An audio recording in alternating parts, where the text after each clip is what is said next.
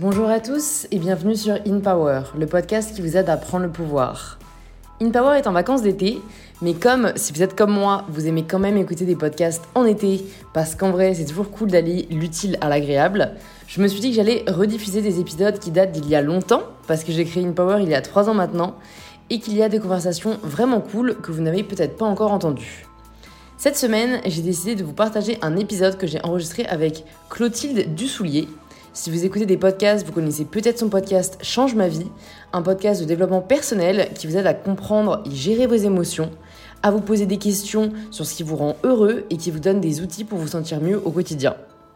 Dans cet épisode avec Clotilde, on échange sur sa vision, sa formation en tant que coach certifié et les enseignements qu'elle en a retirés, et elle nous partage des conseils pratiques pour vivre une vie plus sereine et épanouie. Gardez juste en tête que ce sont les épisodes que j'ai publiés au tout début du podcast, donc la qualité audio n'est pas aussi bonne que sur les épisodes récemment sortis sur InPower, et j'ai aussi un peu cringé en réécoutant cet épisode et en réalisant le manque d'inclusivité dans le choix de mes mots. C'était à l'époque, voilà, vous me connaissez, je privilégie au final le fond à la forme, et c'est pourquoi je souhaitais vous partager cet épisode. Bonne écoute à toutes et à tous, et je vous dis à très vite pour un tout nouvel épisode d'InPower.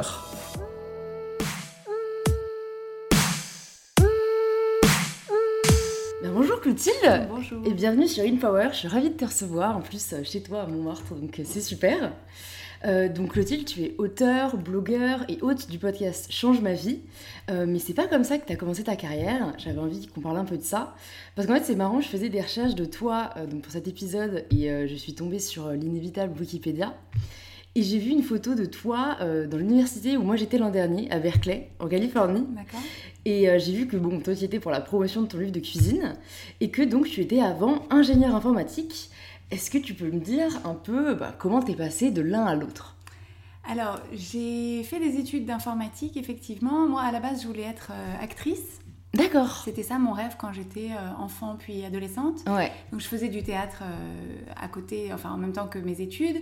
Mes parents m'avaient encouragée à faire des études en même temps que je faisais du théâtre, dans l'idée que, voilà, d'avoir euh, quelque chose vers lequel me retourner euh, si, si le théâtre ne, ne fonctionnait pas. Et en fait, euh, dans le courant de mes études, j'ai essayé de passer une audition pour, pour le conservatoire du 18e, qui était un bon cours de théâtre, je ne sais pas si ça l'est toujours.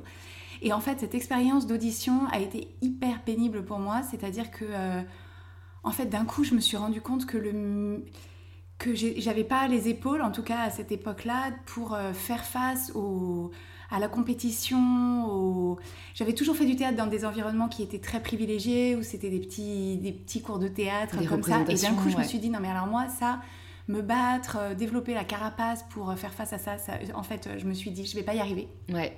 Et donc, comme je faisais aussi des études en même temps à Dauphine, et que c'était le début des années Internet, parce que moi j'ai eu mon bac en 96, et donc du coup en 96-97, on commençait tout juste à avoir accès à Internet euh, en C'est vrai que là c'était le. Et, euh, et en fait, moi, je voyais euh, qu'il se passait un truc, enfin que c'était genre génial, que ça allait changer le monde. Et, et comme moi, je prenais des cours d'informatique dans ma formation, je me suis dit, c'est vraiment ça que j'ai envie de faire. J'étais aussi à l'époque avec mon, mon copain de l'époque qui est devenu mon, mon mari ensuite, qui lui-même était euh, tombé dans la marmite de l'informatique quand il était petit. Mon père était très branché par ça et tout ça. Donc, je me suis dit, en fait, j'ai envie, j'ai envie de faire ça. Donc, j'ai changé de, de filière d'études, j'ai fait de l'informatique. Et c'est devenu vraiment un truc que, enfin, moi j'adorais ça. J'ai, euh, à la fin de mes études, avec mon, mon copain, donc Maxence, euh, on est parti en Californie pour faire nos, nos stages de fin d'études dans la Silicon Valley. Ouais. Euh, et, et finalement, on y est resté, donc on y a vécu deux ans. Et, et c'est là que j'ai commencé à cuisiner en fait. C'est-à-dire que j'ai grandi dans une famille dans laquelle on- on- ma mère cuisinait très bien, on mangeait très bien, mais moi je cuisinais pas, enfin je, je m'intéressais pas à la nourriture spécialement. Mais en habitant à l'étranger, d'un coup je me suis rendu compte que ça disait beaucoup de choses sur les gens et euh, je me suis mise à cuisiner en fait un peu comme un loisir créatif en réalité. Et, et donc je cuisinais de plus en plus. Je pense que c'était aussi une façon d'incarner mon rapport à la nourriture qui n'a pas toujours été hyper euh, euh, simple. Et en fait, euh, le fait de cuisiner, bah, ça permet de s'intéresser à la nourriture sans que les gens se disent mais quand même euh, tu penses beaucoup à la nourriture. Enfin, ça justifie. c'est quelque chose que mon père me dit tout le ouais. temps. Ouais, c'est vrai. Mais maintenant, j'en- fais une fierté. Je me dis, bah oui, je suis épicurienne. Je, je n'ai pas à avoir Ouais. honte parce que on dit ça comme si on devait avoir honte de- d'aimer manger. tu Oui, c'est ça. Très Mais je pense que, enfin, je sais pas si on reviendra sur, sur ces idées-là, mais je pense qu'il y a un truc autour de, de la nourriture, de comment on s'alimente dans la société, euh, comment les femmes s'alimentent en particulier. Notamment. Où, où il y a quelque chose de pas forcément évident à négocier quand on est euh, une jeune femme. Et que, en tout cas, le fait de dire, bah, moi, je pense tout le temps à la bouffe, mais c'est parce que j'adore cuisiner. il y avait un côté qui était. Ouais, voilà, ça, me, mieux. ça me plaisait. Et, et, et par ailleurs, donc c'était pas que ça, mais c'était aussi par ailleurs le. En fait, je, je trouve que la, la cuisine, il y a toujours des notions de, de, des petits bonheurs du quotidien, de la présence, du partage avec les autres, de, de la connexion. S'intéresser à ce que les gens ont mangé dans leur enfance, c'est une façon de découvrir leur vie. Dans des endroits, la nourriture, c'est une super façon de, de découvrir les, les, lieux, les gens, les cultures, l'histoire, etc. Donc Mm. c'était vraiment euh, voilà, quelque chose aussi de sensoriel qui, était, qui me plaisait beaucoup. Et comme ça me plaisait de plus en plus, en fait, je me suis dit, mais en fait, j'adore ça. Ça permettait aussi d'écrire, parce que donc j'ai créé un blog euh, qui s'appelle Chocolate and Zucchini en, en 2003, autour de la nourriture. Moi, j'avais toujours voulu écrire, mais j'avais jamais vraiment trouvé mon sujet, en fait. Et je me suis aperçue que quand j'essayais de partager par écrit mon, ma passion pour la cuisine et, et tout ce que ça racontait, et ben qu'en fait les histoires me venaient, enfin j'avais beaucoup de plaisir et beaucoup de facilité à écrire autour de ça, que les gens ça leur plaisait, enfin j'ai trouvé en fait une façon de partager des choses qui me rendaient heureuse et de voir euh, ensuite le- l'effet papillon de ces choses-là dans la vie d'autres personnes. Et, c'est finalement, euh, finalement une des choses qui m'anime le plus dans ma vie, c'est cette idée de pouvoir euh, faire des expériences pour moi d'abord et de les, de les, de les partager avec d'autres d'une manière qui leur permet à eux de se les approprier, d'en voir les effets dans leur vie. Et moi, je vois l'effet que ça a sur la vie des gens, c'est gratifiant, il y a une connexion, enfin, C'est un effet, c'est un effet d'entraînement qui, Mm. qui finalement est ce qui me plaît avec l'écriture culinaire et c'est ce qui me plaît avec le, avec le podcast Change ma vie aussi. Ouais, bah c'est aussi ce que j'ai remarqué euh, dans ces deux euh, activités que tu fais, c'est j'ai l'impression qu'en fait tu, tu as un, un peu une capacité à savoir ce qui est parti pour marcher, Euh, parce que le blog, comme tu dis, tu l'as lancé en 2003, c'est très très précurseur, et le podcast, bah, tu l'as lancé en 2017, si je me trompe pas, à début 2017, c'est quand même précurseur aussi en France. Euh, est-ce que tu, tu sens ça aussi ou est-ce que tu je sais pas est-ce que tu as un peu une méthode pour savoir euh, Alors, j'ai pas de, j'ai pas de méthode. J'ai, euh, je, je pense que dans les deux cas, ça s'explique beaucoup par le fait que d'avoir un pied aux États-Unis, parce que comme j'ai vécu là-bas, que j'ai toujours été très améri- américanophile, culturellement, je suis très, très intéressée par ce qui se fait aux, aux Ouais. États-Unis. Euh, par, par les choses qui me plaisent en tout cas des États-Unis et, euh, et c'est vrai que aussi bien le blog que le podcast moi je les ai créés en France en étant euh, dans effectivement dans le mouvement précurseur mais ça existait déjà aux États-Unis donc, euh, en fait fallait- En fait, c'est regarder vers les États-Unis Voilà, c'est ça. En l'occurrence, enfin, pour, pour ces deux choses-là, c'est le cas. Après, euh, moi, j'ai toujours conduit ces choix de carrière et mes choix en général euh, très à l'intuition. Donc, en fait, euh, je me pose pas vraiment la question de est-ce que ça va marcher ou est-ce que ça va pas marcher. C'est juste, euh, j'ai envie de le faire et, et je le fais, quoi. Ouais. Enfin, en, réalité, c'est pas vraiment...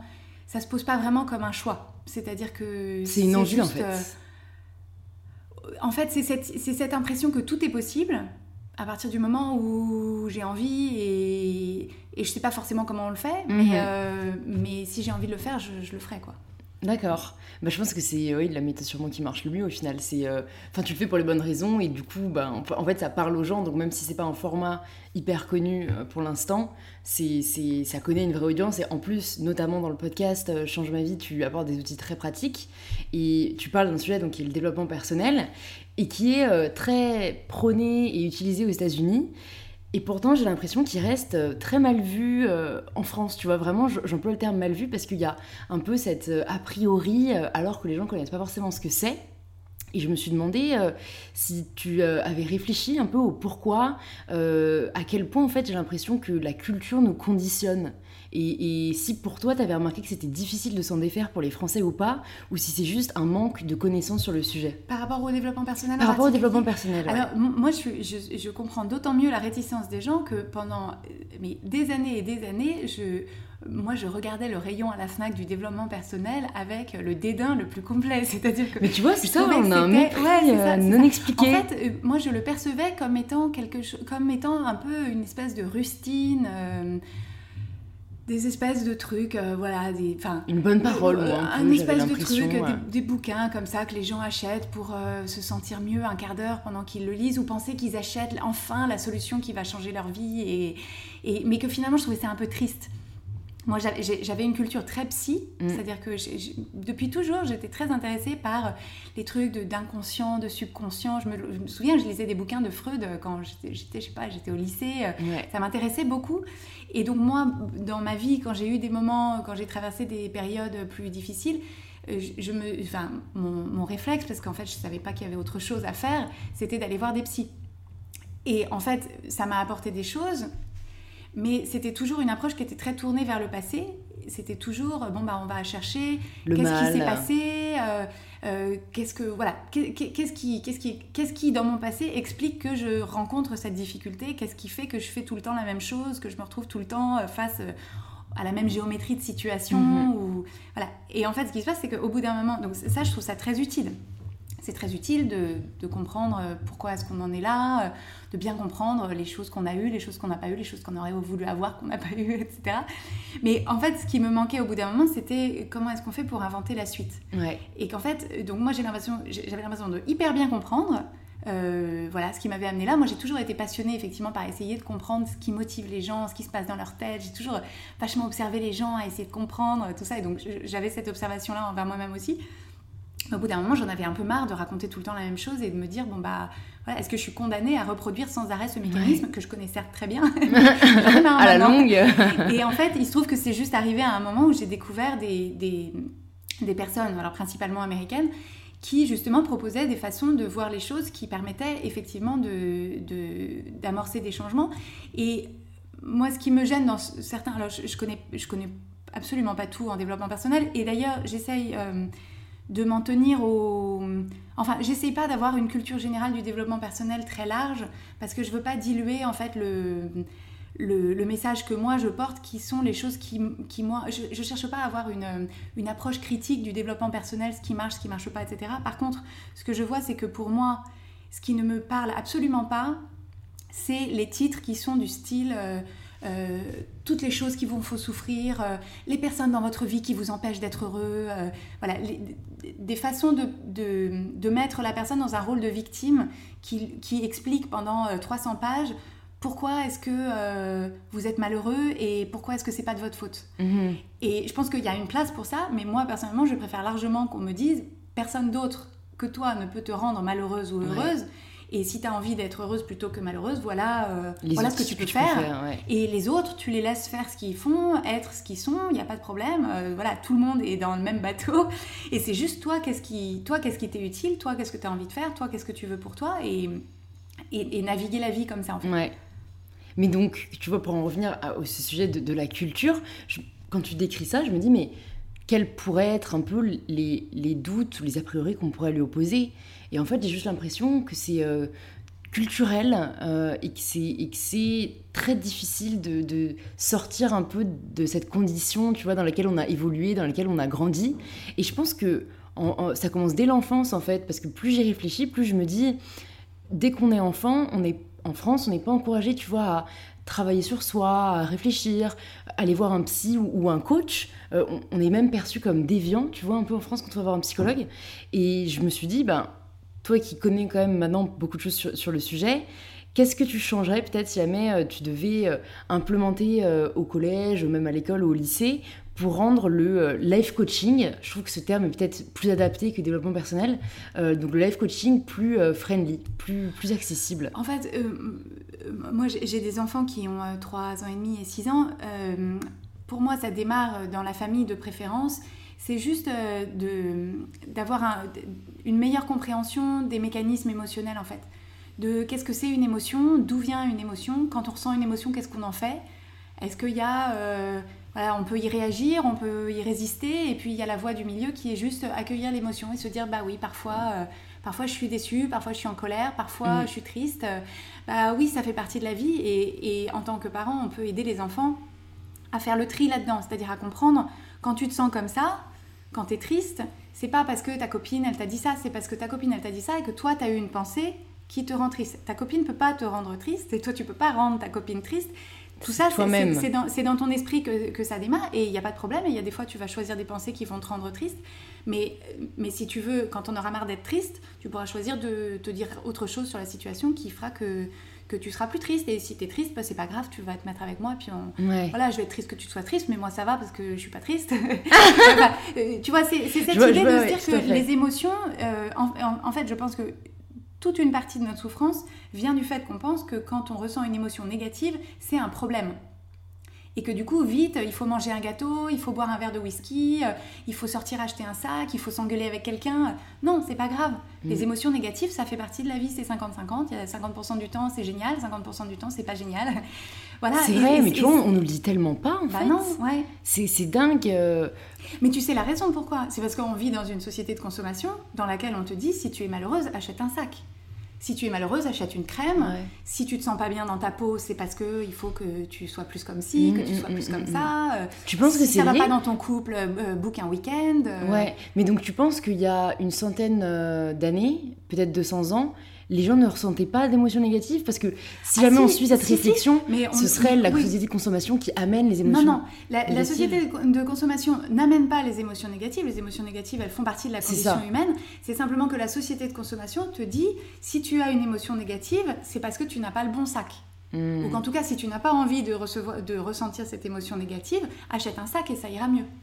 Donc, elle apporte des, solutions factices. Elle apporte des solutions factices et, et, elle t'envoie le message que euh, si tu te sens pas bien, c'est parce que tu fais pas ce qu'il faut pour te sentir mieux. Et ce qu'il te faut, c'est cette crème, c'est ce sac, c'est. Euh, Donc en fait, c'est vrai, maintenant que tu le dis, je pense que le terme, c'est qu'elle nous culpabilise, cette société. Tu vois, elle nous donne l'impression que, en fait, ça tient qu'à nous de, changer nos comportements par la consommation. Mais après, je pense quand même que certaines personnes ne vont pas forcément se réfugier dans la consommation, tu vois. Euh, des personnes qui sont tristes, ils vont juste porter ça en eux-mêmes.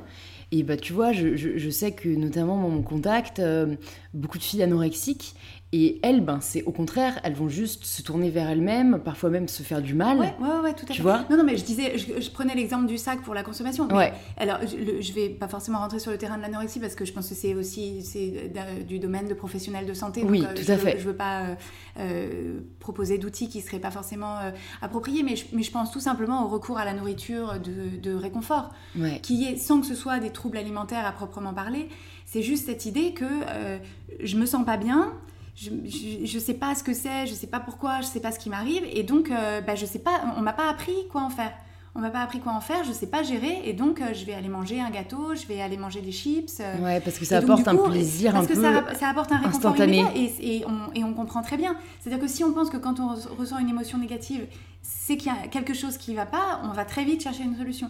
Alors que si on se dit, eh ben, euh, quand je ressens ça, qu'est-ce que je ressens exactement? Qu'est-ce que c'est? Qu'est-ce que Quelle couleur d'émotion c'est? Qu'est-ce que c'est? Est-ce que je suis triste? Est-ce que je me sens seule? Est-ce que je m'ennuie? Mm, mm, et, mm. pouvoir être juste comme ça, me dire, bah oui, je peux euh, me sentir un peu seule, euh, m'ennuyer un peu, être un peu déçue, être un peu désœuvrée, être un peu agitée. voilà, et je suis pas obligée de. Enfin, je veux dire, je peux être juste comme ça. Et, c'est ça aussi qui favorise une meilleure connaissance de moi, une meilleure connexion à moi-même, qui fait que je me dis, bah, je peux ressentir cette émotion négative, j'y survis. Et donc, qu'est-ce que je peux aller chercher dans ma vie? Qu'est-ce que je peux créer? Vers quoi est-ce que je peux aller? Sans avoir peur d'être déçue, d'être rejetée, d'être humiliée, d'avoir honte, d'être, mm, mm. d'avoir l'impression d'échouer, de parce que c'est ça finalement, en fait, c'est ça le problème, c'est que si on, si on cherche à fuir des petites émotions négatives au quotidien, on s'empêche globalement d'aller au-devant de tout un tas d'expériences dont on a envie pour soi, mais on se dit, aïe aïe aïe, il faut surtout pas que j'y aille parce que qu'est-ce qui se passe si je rate? C'est notamment le cas de la peur, je trouve. En tout cas, c'est ce qui va bloquer le plus, je pense, de gens, c'est ne pas faire quelque chose oui, par peur, mais tu as raison, en fait, du coup, la peur, ça rejoint d'autres émotions, par peur du jugement, par peur de l'humiliation, par peur de l'échec. Qui est, en gros, une peur d'émotions négatives. C'est-à-dire que, parce que la peur, il y a, la peur... Euh, la peur euh, du cerveau reptilien qui est la peur de se faire mal, la peur de mourir. Donc ça, enfin, c'est la peur du danger immédiat, du danger physique. Ça, qui, qui est vraiment un mode physiologique, quoi. C'est ça. Mais, mais souvent, on confond cette peur-là qu'on veut garder, évidemment, parce que enfin, s'il nous arrive un truc, il faut fuir, il faut réagir, il faut avec, avec la peur des émotions négatives. Mais les émotions négatives, il n'y a pas à en avoir peur, en fait. Parce qu'on peut, enfin je veux dire, l'échec, l'échec c'est... Alors déjà l'échec, bon, tant qu'on n'a pas arrêté d'essayer, c'est pas un échec, mais le, la honte ou, ou l'humiliation, c'est pas agréable. Moi je me souhaite pas euh, d'avoir honte ou de me sentir humiliée, c'est pas agréable. Mais personne n'est jamais mort. Enfin, quand on dit mort de honte, c'est une expression. Personne n'est jamais mort de honte. Il faudrait déjà qu'on change notre vocable, tu vois. C'est ça. Et, et à l'origine de l'origine, bien sûr, la honte, c'était grave parce que la honte, ça veut dire il y a un problème avec moi et donc je peux être rejetée de la tribu, euh, mm. jetée en mm, dehors de la mm. caverne et je vais mourir parce que dehors euh, il y a des, des tigres et des mammouths. Donc là, là, il avait le, le, droit. Voilà. Mais, mais dans, dans notre société, avoir honte, voilà, être à une réunion, euh, dire quelque chose et que les gens rient bah, c'est pas agréable. C'est pas mm. agréable parce qu'on va se dire, euh, ils trouvent que je suis bête et donc on va avoir honte et donc euh, c'est pas agréable. Mais surtout, comme tu dis, parce que j'ai l'impression que tout est une question de comportement et, de collectif. C'est parce que on nous a inculqué que si jamais les gens riaient, on devait entre guillemets se sentir mal. Mais en soi, moi je pense que ce qui libère le plus, c'est vraiment de s'en foutre du rien des autres. Euh, et c'est, ça paraît facile à dire, mais je pense que c'est aussi facile à faire en fait. Si jamais on se dit juste, je m'en fous. Enfin, en tout cas, moi, c'est quelque chose que j'applique depuis quelques temps, tu vois. Je me dis, mais au pire, tu vois, au pire, on me regarde, au pire, on me. Euh, au pire, oui, on me juge. Mais en fait, je pense qu'on arrête d'avoir peur du jugement le jour où on arrête nous de juger. Enfin, en ce qui le, jour, le jour où on arrête de juger les autres et le jour où on arrête de se juger euh, nous-mêmes. Parce qu'en fait, finalement, ce qui, ce, qui, ce qui est le plus pénible quand, quand quelqu'un... Imaginons par exemple la situation, on est en réunion, et euh, enfin je suis en réunion, et euh, je pense dire quelque chose, j'ai une idée, euh, je propose mon idée, et, et, tout le monde dit, bah non, c'est nul, ça marchera pas, ou même les gens rient, ou voilà. Ce qui, me, qui me cause de la honte ou de l'humiliation, c'est parce que je me dis, en fait, ils ont raison, je suis nulle.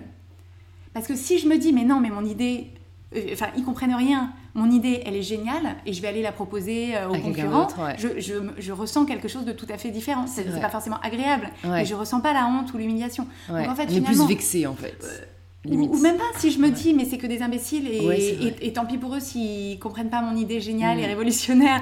On se dit bon bah tant pis enfin je veux dire c'est pas c'est pas c'est pas grave. Donc en fait le jugement des autres ne nous fait mal que quand on pense qu'ils ont raison. Et donc on peut s'en foutre du regard des autres qu'une fois qu'on a vraiment bien solidifié notre opinion de nous-mêmes. C'est vrai. Et que et qu'on se dit, bah moi je pense que dans cette situation, j'ai fait du mieux que je pouvais. C'était peut-être pas parfait, mais j'ai fait du mieux que je mm. pouvais. Donc les gens peuvent trouver que c'était nul, bah voilà, le jour où eux ils seront confrontés à la même situation, ils feront du mieux qu'ils pourront. Moi j'ai fait du mieux pas les blâmer quoi. Voilà. Mm. Et euh, les gens ils trouvent que c'est bête. Moi je trouvais au moment où j'ai ouvert la bouche, je trouvais que c'était malin. Euh, finalement maintenant qu'ils me le disent, bah c'est vrai que c'est vrai qu'en fait, je suis d'accord avec eux, ça marchera pas et c'est pas grave. c'est pas grave, ça me remet pas en question en tant qu'humain, euh, en tant que personne. Ça, ça, veut pas dire qu'on va me rejeter de la caverne, ça veut pas dire que euh, je vais mourir toute seule dans un coin. Manger par les tigres. voilà, ça, manger par les tigres. Et donc, et, mais c'est vraiment ça, c'est-à-dire que on.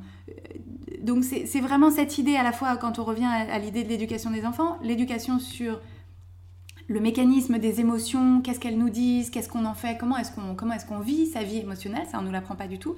Et par ailleurs, comment est-ce qu'on fait pour euh, progressivement en grandissant internaliser notre euh, notre jugement de nous-mêmes? Parce que quand on grandit, on grandit en essayant de faire plaisir à nos parents, faire plaisir à la maîtresse, euh, se conformer aux autres qui mm. sont du groupe euh, euh, du même âge. Et donc en fait, on, passe son temps à essayer de se définir en fonction de ce qu'on perçoit du jugement des autres. Et c'est juste que en tant qu'adulte, si on continue à faire ça, c'est la recette du, désastre parce qu'il y a autant d'opinions que de hein. personnes. Et donc l'idée, c'est de se dire bon bah, les gens vont avoir des opinions, ils ont le droit et ils vont me juger sans arrêt, il n'y a aucun problème. Par contre, qu'est-ce que moi qu'est-ce que moi je pense, qu'est-ce que je me mm. propose euh, de faire, qui je me propose d'être, et tous les jours me dire bah aujourd'hui je vais, je vais continuer à essayer d'être euh, d'être cette personne que j'ai envie d'être pour faire les choses que je trouve qui sont justes, qui sont bonnes, qui sont en alignement avec moi ce que et les, autres ils, vont avoir ils vont avoir des opinions ça il euh, n'y a aucun on peut là-dessus. Non mais c'est ça c'est ça et c'est pas gênant. Trouver voilà réorganiser ma vie. Et donc, euh, si oui, si on n'arrive pas à faire autrement, on fait comme ça. Mais c'est juste s'ouvrir à la possibilité que peut-être la semaine prochaine, dans deux mois, je pourrais me dire, eh ben en fait, euh, bah, je vais m'en sortir. Non, mais ça, je suis totalement d'accord. Pour moi, c'est un choix, en tout cas, euh, vraiment de de choisir l'après, tu vois. Oui. De se dire, euh, de pas se complaire en fait voilà, dans mais ça euh, nullement le malheur. pour culpabiliser les personnes qui, euh, qui, qui, qui restent tristes pendant très longtemps, qui s'en remettent pas, qui... Voilà, c'est pas... euh, je veux dire, chacun son cheminement et il n'y a Mm. aucun jugement moral sur... Encore une fois, les émotions négatives, c'est pas un problème en soi. C'est plus que pour les gens qui vivent des situations qu'elles perçoivent comme étant intrinsèquement difficiles, c'est juste l'idée de dire, bah, pour l'instant, effectivement, vous êtes, vous, vous- vous êtes dans une période où toutes les pensées que vous avez sur la situation génèrent en vous des émotions négatives. Donc, ça va pas. Mais ouvrez-vous à la possibilité que demain, après-demain, le mois prochain, peut-être vous pourrez essayer de voir euh, une pensée un tout petit peu Ouais. plus philosophe, un tout petit peu plus euh, qui vous remette aux commandes de la situation, si vous le, vou- si vous le voulez. Si vous le voulez pas, moi, j'ai aucun, aucun problème avec ça. Enfin, et je condamnerai personne de rester malheureux pendant longtemps. Enfin, je pas, Mais c'est cette idée que les émotions négatives, c'est nous qui les ressentons en premier lieu. Et donc, je trouve ça libérateur de se dire, bah, si au bout d'un moment, j'ai envie de voir les choses autrement pour euh, me sentir un peu différemment, me remettre dans l'action, euh, euh, rebâtir les choses et tout ça, bah, c'est C'est possible. C'est possible. C'est possible, il y a des outils et ça se fait. Justement, en parlant d'outils, il y a un exercice que tu conseilles sur le podcast qui est celui du flot de pensée. Oui. Et donc, le matin, tu écris ton flot de pensée euh, sur le papier avant de te mettre au travail. Et tu dis que cet exercice, rien que le fait d'observer euh, ces pensées, va permettre de les changer en mieux. Et après, je me suis dit, c'est vrai qu'à mon avis, c'est un outil euh, qui peut mettre vraiment. Qui, qui nous permet, à mon avis, vraiment de commencer la journée du bon pied. Mais je me suis dit, si jamais on a beaucoup de pensées négatives, par exemple, ce- ce- en cette période-là, je pense que ça va juste me faire ressaser. Et du coup, quand j'ai des pensées négatives ou quand je vis des épisodes négatifs dans ma vie, euh, la seule chose qui marche, pour moi, c'est d'agir pour essayer de les changer et de rétablir une situation positive. Donc je me suis, demandé en fait si pour toi le flot de pensée c'était bénéfique dans tous les cas et qu'est-ce que tu pensais justement de euh, ce phénomène un peu de ressassement? Alors en fait, l'idée du flot de pensée, c'est vraiment de coucher sur le papier ce qui est déjà présent dans ton esprit. Donc l'idée n'est pas d'écrire, je veux dire, si tu as une pensée négative, l'idée n'est pas, n'est pas de l'écrire 20 fois. Ouais. En fait, c'est vraiment l'idée de, de- de poser sur le papier cette pensée négative, de prendre conscience que cette, cette phrase que tu appelles négative, mais moi, il n'y a pas forcément, enfin, moi, j'ai pas forcément de jugement positif ou négatif sur une pensée. Ouais. La question n'est pas de savoir si une pensée est positive ou si elle est négative. La question, c'est de savoir cette pensée-là, quand je la pense, comment est-ce que je me sens? Et quand je me sens comme ça, comment est-ce que j'agis? Parce que euh, une pensée en soi, c'est pas une question de savoir si elle est vraie, si elle est pas vraie, si elle est positive, si elle est négative, si elle est réaliste, si elle est euh, Ouais. défaitiste. C'est juste est-ce qu'elle m'est utile? C'est-à-dire est-ce que par rapport à la vie que j'ai envie de créer pour moi, à la journée que j'ai envie de mener, est-ce que si je porte mon attention sur cette pensée, est-ce que si cette pensée, je la tiens pour vraie, je m'y attache, je m'y accroche, est-ce qu'elle génère pour moi des émotions qui vont euh, me, me faire partir dans ma journée sur le bon pied? Oui ou non Mhm. Si oui, il n'y a aucun problème, on la garde. Sinon, eh ben, je vais essayer de comprendre euh, cette pensée-là. Je, je vais essayer de bien, de bien comprendre ce que cette pensée-là crée pour moi.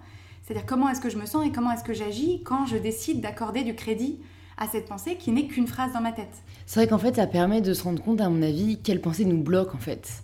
Peut-être, Oui. tu vois, si jamais, je sais pas, on doit passer un examen et que du coup on fait l'exercice du flot de pensée et qu'on se réveille tous les jours et qu'on se rend compte qu'on pense beaucoup à euh, je vais échouer cet examen, je vais jamais réussir, on peut peut-être se rendre compte que en fait cette pensée ne nous aide pas du tout, au Ouais, contraire. Euh, Enfin, en tout cas, c'est l'exemple auquel je pense, mais je sais pas si toi tu l'as déjà expérimenté dans ta Oui, vie. tout à fait. euh. Alors, bah, c'est typiquement euh, des pensées d'inquiétude, par exemple, de se dire, bah, ah bah, et s'il se passe tel truc, ça va être terrible. Et de se dire, non mais là, tout de suite, si j'ai cette pensée d'inquiétude, cette pensée d'inquiétude, elle ne m'est utile que pour attirer mon attention sur un problème potentiel dans le futur. Mhm, c'est dans le futur. Soit il y a quelque chose que je peux faire pour m'en prémunir et à ce moment-là je le fais et, et voilà, on croise, et on croise les doigts. Soit c'est quelque chose qui est en dehors de mon contrôle et à ce moment-là bah, je vais pas passer mon temps à penser à quelque chose qui est en dehors de mon contrôle. Donc euh, sur quoi est-ce que je peux porter mon attention pour, euh, bah, pour me remettre aux commandes En fait c'est Ouais. toujours cette idée de se remettre aux commandes, de se remettre dans l'action. Mais ce que tu me disais qui était que quand tu as des pensées que tu, que, que tu juges euh, comme négatives et que pour toi ce qui est utile c'est de, c'est de te mettre dans l'action, Ouais. en fait, la raison pour laquelle ça marche, c'est que tu te mets dans l'action, par exemple, tu vas faire du sport, et en ayant fait du sport, tu as accès, un accès facile à d'autres pensées qui sont euh, euh, je me sens bien, euh, c'est super ce que je fais, j'ai une bonne hygiène de vie, et c'est ces pensées-là qui font que tu te sens mieux. Ouais. Moi, c'est généralement, en fait, je pensais surtout à des cas où je n'ai pas trop le contrôle. justement. Et, tu vois, ça va être. Imaginons, je vais être malade, tu vois, ça va m'énerver vachement ou je vais m'être blessée et je ne pourrais pas, entre guillemets, aller bien que je n'aurais pas résolu le problème. Donc c'est pour ça qu'en fait, c'était un peu une réflexion en fait que, qui rejoint euh, celle-ci sur pour toi un peu le rôle des pensées vs le rôle des actions, parce que j'ai quand même l'impression que dans ta philosophie, les pensées jouent beaucoup. Et, tu vois, bah, dans ce cas précis-là, moi, les pensées, ça, ça changera rien. Si je me dis, ça va aller mieux, euh, ne t'inquiète pas, ça ne durera pas longtemps. Moi, j'ai l'impression que j'ai besoin de résoudre le problème très vite, revenir à une situation positive, et là, c'est bon, j'arrive à aller mieux. C'est parce que tu penses que quand que c'est le fait d'être malade ou pas malade qui, ou de t'être blessé ou pas blessé qui régit directement tes émotions.